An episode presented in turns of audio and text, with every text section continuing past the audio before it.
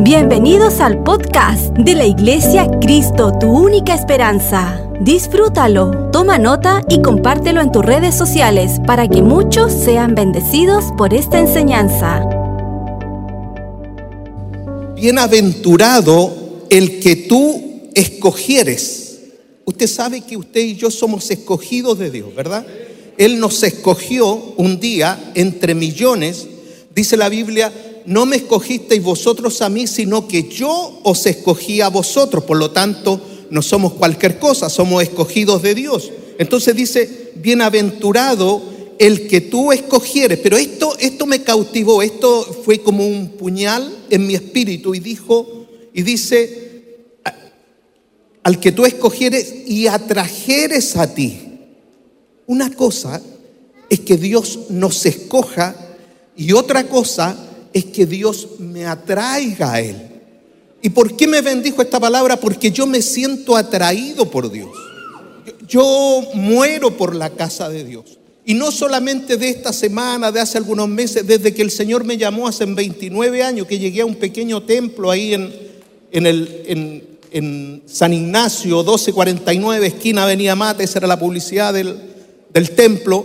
Cuando llegué a ese templo, algo Dios comenzó a hacer ahí, en ese templo en mi vida. Yo conocía al Señor, yo me había arrepentido en una oración, yo escuchaba la radio, pero cuando llegué a ese templo, Dios por una persona que yo no, no conocía, nunca había visto, Dios se encargó de hablar a mi corazón. Y Dios comenzó a hacer una transformación en mi vida. Y Dios comenzó a transformar mi familia. Y Dios comenzó a, a moverse en varias áreas de mi vida. Han pasado 29 años y no puedo olvidar, por eso me atrae la casa del Señor. Cuando me recuerdo de, ese día, cuando yo llego sin esperanza, sin ninguna eh, eh, expectativa de futuro, y yo entro a esa casa, entro a esa iglesia, entro a ese templo, una persona que no me conocía comienza a hablarme y era la voz de Dios. Primera vez que me pasa casualidad, pero volví a ir otra noche más y algo comenzó a ocurrir en mi vida. Y Dios volvía a hablarme como si me conociera, porque de verdad Él me conocía. Yo me había alejado de Él, pero Él nunca se alejó de mí. Pero ¿dónde yo perdí? Porque yo me, alejé de la iglesia, me alejé del lugar santo. Entonces este mensaje yo lo he titulado matemáticamente conveniente. Y eso es lo que quiero poner en su corazón en esta mañana, que matemáticamente es conveniente la casa del Señor.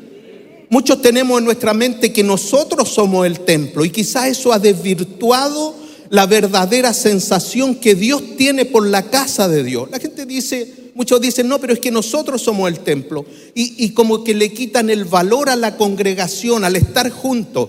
Pero Pablo es el que dice que no dejando de congregarse, y eso todos lo conocemos como algunos tienen por costumbre. Entonces, ¿Cuál es la percepción que Dios tiene del templo, de la iglesia? ¿Cuál es su percepción? Como que a Dios no le interesa la iglesia. A veces pareciera que a Dios le interesa nuestro corazón y que la iglesia donde hay 500 personas durante el mes y la semana trabajando para Dios y que por esa causa Dios nos ha bendecido, pareciera que no tiene valor. Entonces, yo quiero decirle en esta mañana de que aunque usted esté asistiendo a la iglesia y no vea nada, va a llegar un momento en que algo va a ocurrir. Hay muchos que Dios los ha levantado en la iglesia, que Dios los ha prosperado en la iglesia por causa de una palabra. No, no, no, no es el, el, el, sistema religioso, sino que es su palabra, es la unción, es lo que cae, es lo que Él derrama cuando estamos juntos en armonía, dice el Salmo, porque Él ahí derrama bendición y vida eterna.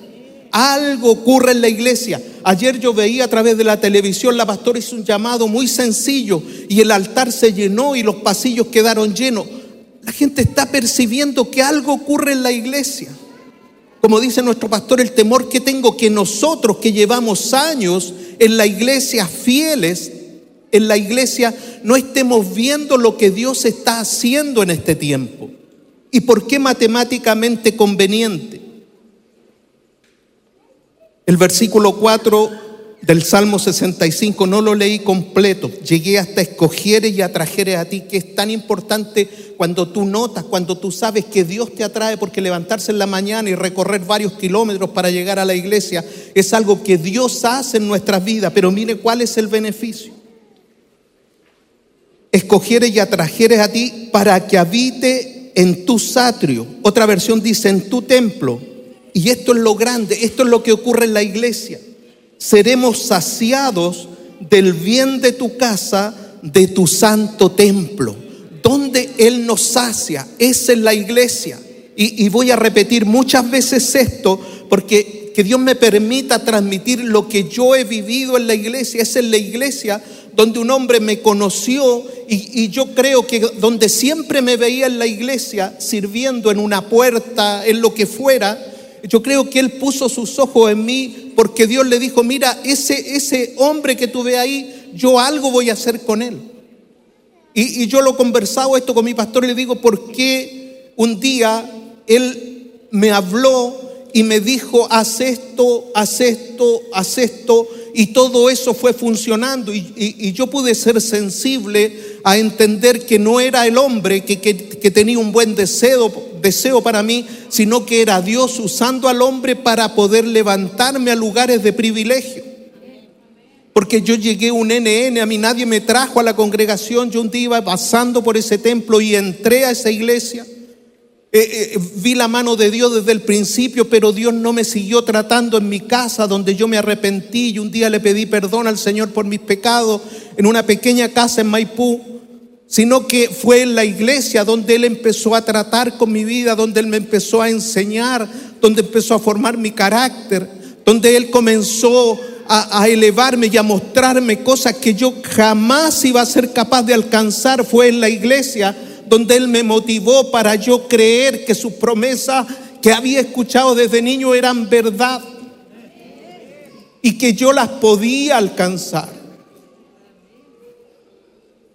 Seremos saciados del bien de su casa, de su santo templo. Hay un hombre que es el que más habla del templo, de la iglesia. Y este hombre Dios lo llama conforme al corazón de Dios. Y usted sabe de quién hablo. Es David. David un día se encontraba en su casa, miró su casa, estaba el profeta a su lado y le dijo, mira, yo habito en una casa de cedro, en una casa lujosa. Pero el arca del Dios está entre cortina, está en una carpa. Y, y, y esa aprehensión de David lo llevó a, a, a, expresar su sueño, que quizás mucho tiempo tenía en su corazón, pero eso lo llevó a expresar su sueño y querer construir un templo para Dios. Y cuando le dice esto al profeta, el profeta le dice, pero haz todo lo que esté en tu corazón, porque Dios está contigo.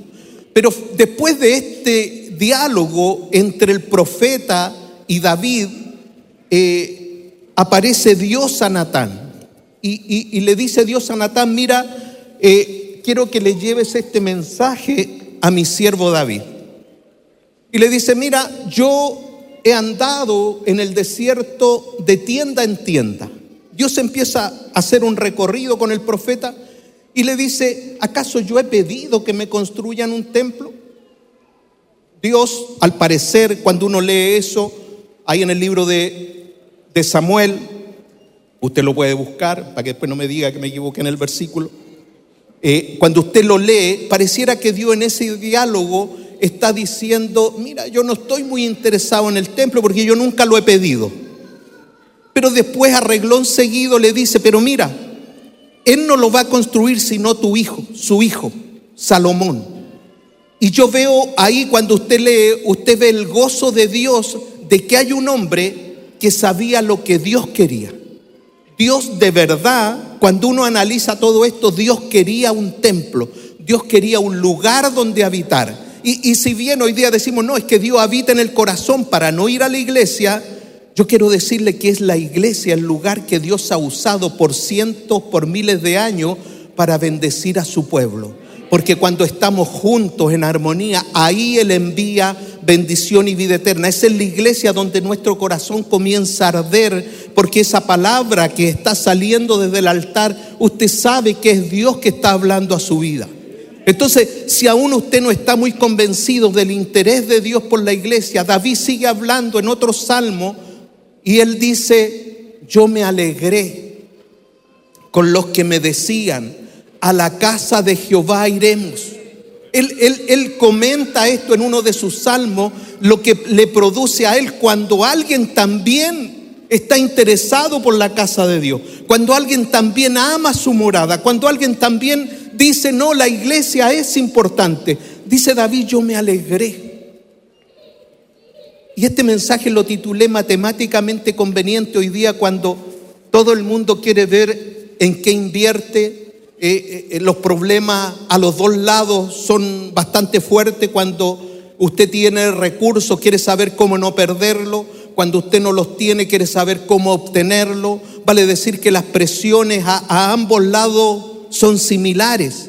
Porque cuando Dios entrega bienes, cuando Dios te prospera, tú debes ser un buen administrador. Y para ser un buen administrador necesitamos dirección de Dios, porque solo no podemos. Yo recuerdo, haciendo memoria de, mi niñez, recuerdo un hermano eh, que siempre predicaba lo mismo. El hermano Alfredo, y cuando él subía al púlpito, nosotros como niños, como en ese tiempo no había celular, no había WhatsApp, no había Facebook, entonces los niños nos dedicábamos a reírnos de los predicadores. Esa es la verdad. Entonces, cuando él subía a predicar, eh, eh, nosotros sabíamos lo que iba a predicar.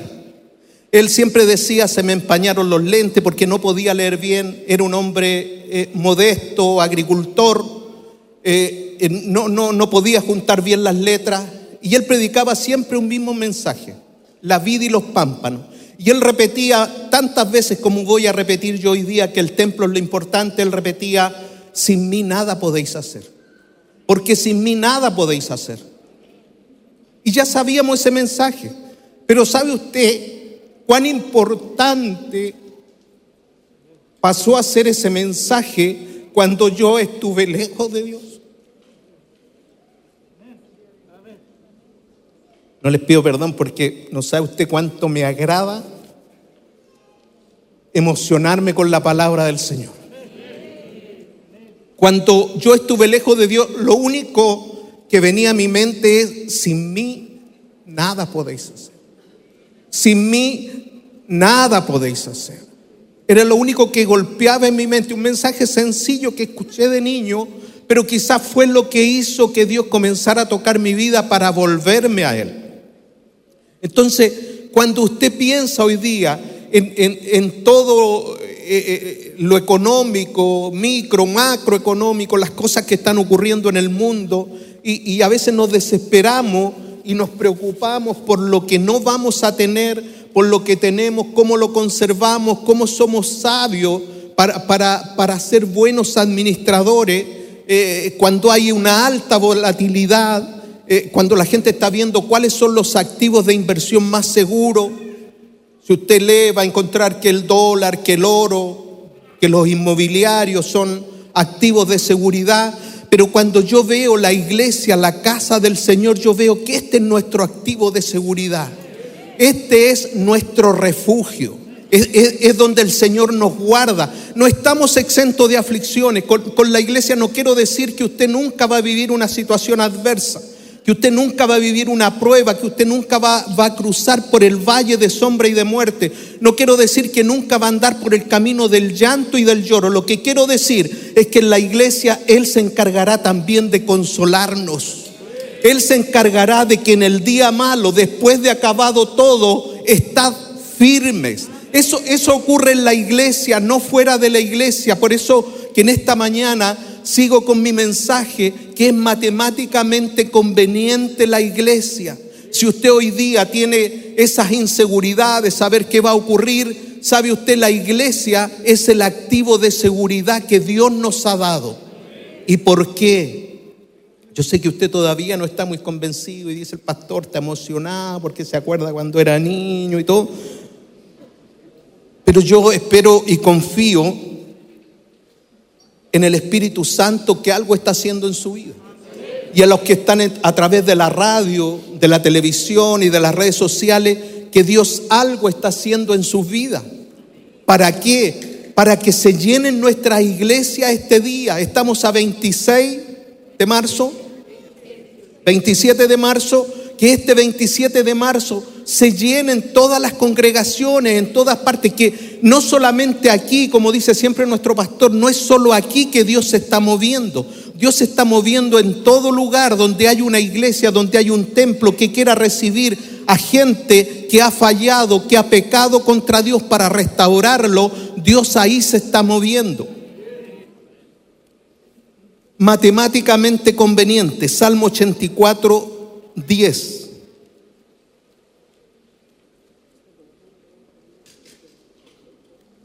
Usted lo conoce, yo sé que usted conoce la palabra de Dios y yo me alegro por eso, pero dice la, la Biblia, bienaventurados los que oyen y entienden. Entonces, quiero que juntos entendamos esto, porque yo no soy más inteligente que usted y quiero entender esto. Dice, porque mejor es un día en tu satrio que mil fuera de ello.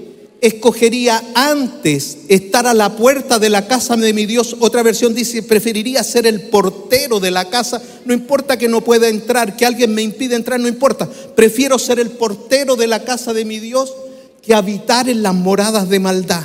Por favor, no, no, no, no lo quite. Eh, cuando usted se da cuenta que uno es mejor que mil, eso es simplemente matemática simple, matemática sencilla que cualquiera puede entender la conveniencia que tiene de estar en la casa de Dios. Si yo no soy capaz de creer esto, tampoco soy capaz de creer o no debiera creer de que el Señor va a venir a buscar a su iglesia. ¿Cuántos creen que el Señor nos va a venir a buscar? Qué bien. Si, yo no soy capaz de creer esto, que un día en sus atrios es mejor que mil fuera de ellos, que no es, no es solamente una metáfora, sino que es el sentimiento de David entendiendo por lo que él vivió en su vida. En su vida él vivió muchas situaciones. en su vida él estuvo en el suelo, él estuvo en pecado en pecado nomás, porque la grandeza del pecado para mí es simplemente que le fallas a Dios. A veces calificamos los pecados por lo que la persona hace, pero el mentir, el fallar, el, perder el blanco es pecado. Dice la Biblia que el pecado está en aquel que sabe hacer lo bueno y no lo hace.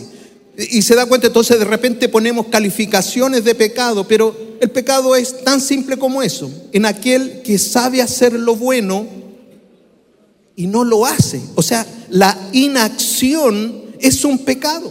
El que usted sepa qué debe hacer y no lo haga es un pecado. Pero este rey que había vivido todas esas situaciones, él considera con toda su experiencia, buena, mala, éxito, mató al gigante, mataba a leones, pero hay un momento en que él cae en un pecado profundo y él dice, a pesar que tuvo mucha riqueza, él dice y considera que un día en la casa del Señor, en el templo, es mejor que mil días fuera de él. Yo no sé si a usted le impresiona eso, pero a mí me impresiona. La nueva eh, Biblia viva dice, un solo día en tu templo es mejor que mil en cualquier otro sitio. Y esto me, me bendice. Preferiría ser el portero del templo de mi Dios que vivir una vida cómoda en palacios de maldad. Porque el Señor es nuestra luz y nuestra protección. ¿Dónde recibimos la luz? ¿Dónde recibimos la protección? En la iglesia. Él nos da gracia y gloria, ningún bien se les negará, continúa diciendo este salmo, a quienes hagan lo que es justos. Oh Señor Todopoderoso, son felices los que en ti confían. ¿Dónde está la felicidad entonces? En confiar en Dios. Yo sé que usted y yo creemos en Dios. Todos creemos. La Biblia dice, que Satanás cree y tiembla. Entonces, lamentablemente no hay ninguna diferencia en el creer. Pero ¿dónde está la gran diferencia? La gran diferencia está en el confiar. Esa es la diferencia. Yo creo en alguien, yo creo en Dios, pero confío en Dios. Sé que lo que Él me dice es lo correcto. Voy a seguir las instrucciones de Dios. Soy capaz de decir, mira, esto no lo entiendo mucho. No entiendo mucho de que la iglesia es el lugar, no lo entiendo mucho. Pero voy a estar. ¿Por qué? Porque veo que un día, es un tema de matemática simple, que un día en la casa del Señor es mejor que mil días fuera de ello. Por eso yo decía al principio, cuando usted entra a la iglesia, usted no sale igual. Y aunque puede salir enojado, pero no va a salir igual. Algo va a ocurrir en la iglesia. Y, no estoy eh, profetizando porque es más bien algo que está ocurriendo en la iglesia. Cuando usted ve a los jóvenes, más de 900 jóvenes corriendo a la iglesia, cuando usted ve a las damas, a nuestras hermanas corriendo a la iglesia, es que algo está pasando en la iglesia. Entonces, yo creo que ustedes son los sacerdotes de iglesia, porque ustedes llegan temprano, a las 9 de la mañana, ya están viajando a la iglesia. Entonces, creo que esta palabra quizás no es para usted, porque usted entiende lo que es la iglesia. Pero, ¿sabe por qué es para usted? Porque usted tiene que comenzar a ver los frutos. Usted tiene que empezar a ver que, a darse cuenta de que eh, si un día en la casa es mejor que mil días, tengo que ver mil días buenos y esos son aproximadamente dos años y medio. Por lo tanto, los dos próximos años no serán años de crisis para los que se refugian en la iglesia. ¿Cuántos dicen amén? Yo eso creo.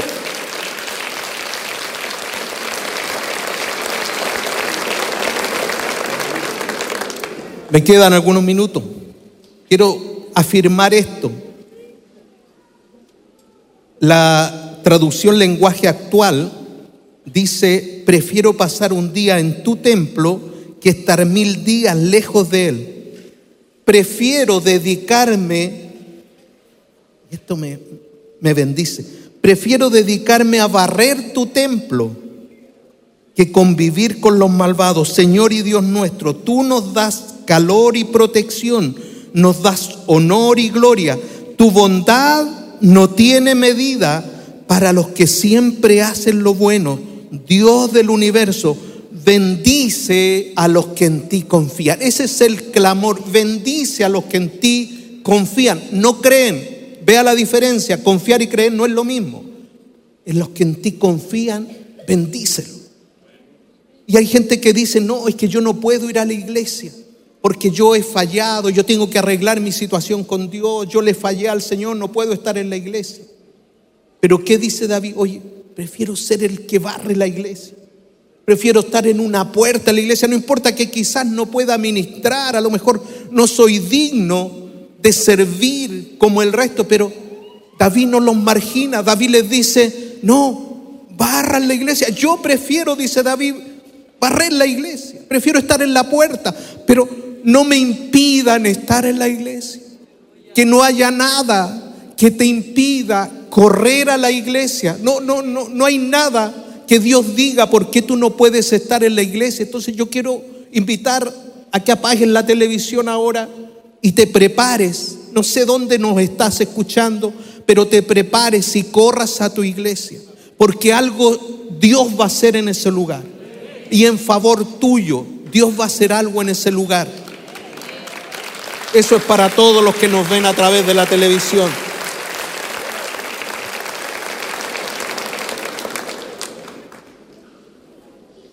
¿Dónde están las promesas? Hablábamos de números matemáticamente convenientes. La palabra multiplicación se dice en la iglesia. Deuteronomio 1.11 dice, Jehová de vuestros padres os haga mil veces más de lo que ahora soy y os bendiga como os ha prometido. ¿Cuántos reciben esa palabra? Que, mil veces más. O sea, Dios es un Dios extravagante. Él, no se achica en número porque es el Todopoderoso. Y Él habla de mil veces más ahí en Deuteronomio. Mateo 12, 29. Y cualquiera, lo, ve, lo leía nuestro pastor en, en la reunión del martes, y cualquiera que haya dejado casa o hermanos o hermanas, padre o madre o mujer o hijos o tierras por mi nombre, recibirá cien veces más. Es matemáticamente conveniente estar en la iglesia. le conviene, nos conviene estar en la iglesia. Independiente de todas las situaciones que yo pueda haber vivido como familia, nunca he abandonado la iglesia después que el Señor me llamó y no me había dado cuenta hasta el martes en que escuché esa palabra, que fue la iglesia la que logró bendecirme, llevarme a lugares de privilegio y que yo hoy día tenga el honor de predicarle a usted una palabra. Dice eh, eh, Ana en, en su cántico, dice, porque Él levanta al pobre del muladar para hacerlo sentar con príncipes y heredar un sitio de honor.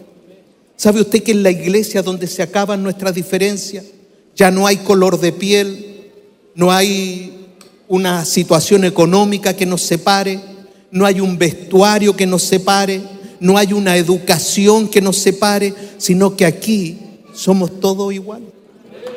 Y eso ocurre en la iglesia. Aquí no hay diferencias, porque Dios logra la igualdad que tantos buscan, la igualdad yo la veo en la iglesia, donde todos somos siervos, yo estoy para servir, usted está para servir, porque amamos y adoramos al Dios de la iglesia. Amén.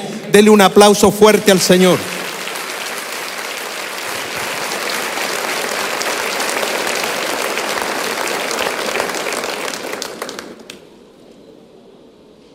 Conveniente matemáticamente, dice el Salmo 119, mejor me es la ley de tu boca que millares de oro y plata. ¿Por qué Dios pone bienes y lo compara con cosas que Él entrega en la iglesia, que es una palabra? ¿Por qué no pone otras eh, cosas celestiales? Es mejor que ver ángeles, podría haber dicho. Pero mejor es la ley de tu boca que millares de oro y plata. ¿Para qué Dios usa esta figura? Para que nosotros podamos valorar lo que significa el templo, lo que significa la palabra. Y David lo entiende, David entiende de que pese a todo su oro, a toda su plata, la palabra de Dios es mejor que eso. Salmo 119 dice, cuán dulces son a mi paladar tus palabras, más que a la miel, más que a mi boca de tus mandamientos, más, que la miel a mi boca, de tus mandamientos he adquirido inteligencia, por tanto he aborrecido todo camino de mentira. ¿Cuál es el activo de refugio más seguro hoy? Sin duda, es el templo del Señor. Dígale a que está a su lado, yo sé que no le va a leer la voz, pero con el dedo profético dígale así nomás. Y yo le voy a decir la palabra. La iglesia, hágalo, hágalo así con el dedo y yo digo, la iglesia es tu mejor refugio. La iglesia es tu mejor inversión. Si tú estás en la iglesia, nada puedes temer. No tendrás temor. Dele un aplauso fuerte al Señor.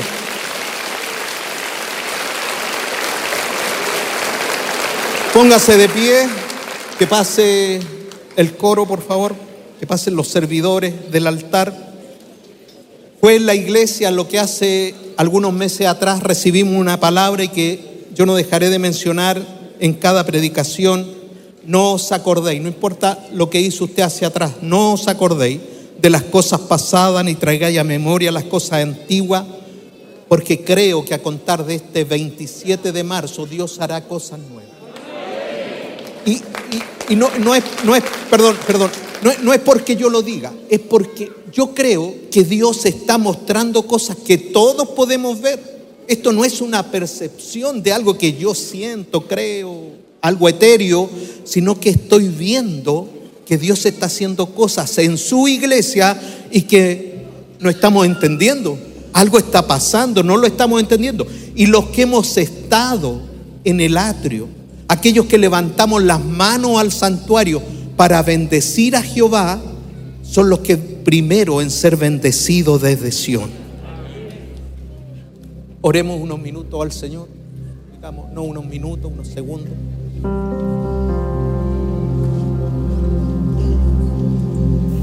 Dios mío, que vives en el monte de Sión, tú mereces nuestras alabanzas mereces que te cumplamos las promesas que te hacemos. Tú escuchas nuestra oración. Estamos cansados de pecar. Por eso acudimos a ti.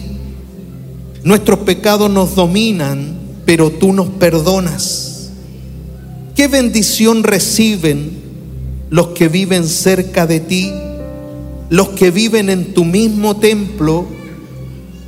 Quedamos satisfechos con el alimento que de ti recibimos. Padre, leí el Salmo 65 en esta versión y de verdad que cuando nos cansamos de pecar, como me ocurrió a mí hace ya muchos años, 29 años atrás, el lugar que buscamos para refugiarnos es una iglesia, es un templo, es un lugar donde alguien que no nos conoce nos dará una palabra y nos guiará y nosotros diremos, wow, Dios me conoce. Dios siempre estuvo conmigo. Y eso va a producir un quebranto y ese quebranto nos lleva al altar para levantar nuestras manos y que alguien ore por mí y me diga tus pecados te son perdonados. Y me diga, aquí comenzamos algo nuevo. Necesitamos la iglesia para eso. Señor, yo oro por aquellos que se sienten indignos de llegar a una iglesia. Por aquellos que Satanás los ha engañado y que dicen, no, yo tengo que arreglar cosas antes de ir a la iglesia. Yo oro por ello, Señor, para que entienda que un día en tu casa matemáticamente es conveniente porque es mejor que mil días fuera de ello. Padre, te bendecimos en esta mañana y los servidores tuyos levantamos nuestras manos al santuario para bendecir a Jehová. Y, tú, oh Dios, desde tu templo, desde Sión, también nos bendecirás. Gracias Señor por lo que viene, por lo que vamos a vivir en este día. Señor, por lo que ocurrirá a las 11 de la mañana. Yo espero, Señor, en mi espíritu, en mi deseo, en mi anhelo, que esta casa se pueda llenar al mediodía. Señor, y que muchos puedan levantar las manos al santuario y bendecir a aquel que nos bendice cada día.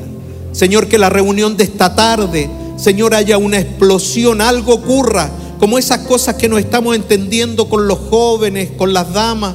Señor, que esta tarde, a las seis y media de la tarde, Señor, baje tu presencia a este lugar. Señor, y que tu presencia todo lo llena. Cuando se inauguró el templo de Salomón, dice que cuando dejaron el arca, los sacerdotes salieron porque bajó la nube y nadie podía hacer nada porque eras tú el que estaba ministrando. Queremos vivir esos tiempos hermosos, Señor, de tu presencia. Te agradecemos y te adoramos en el nombre de Jesús. Amén. Vamos, denle un aplauso fuerte ahora, toda su fuerza.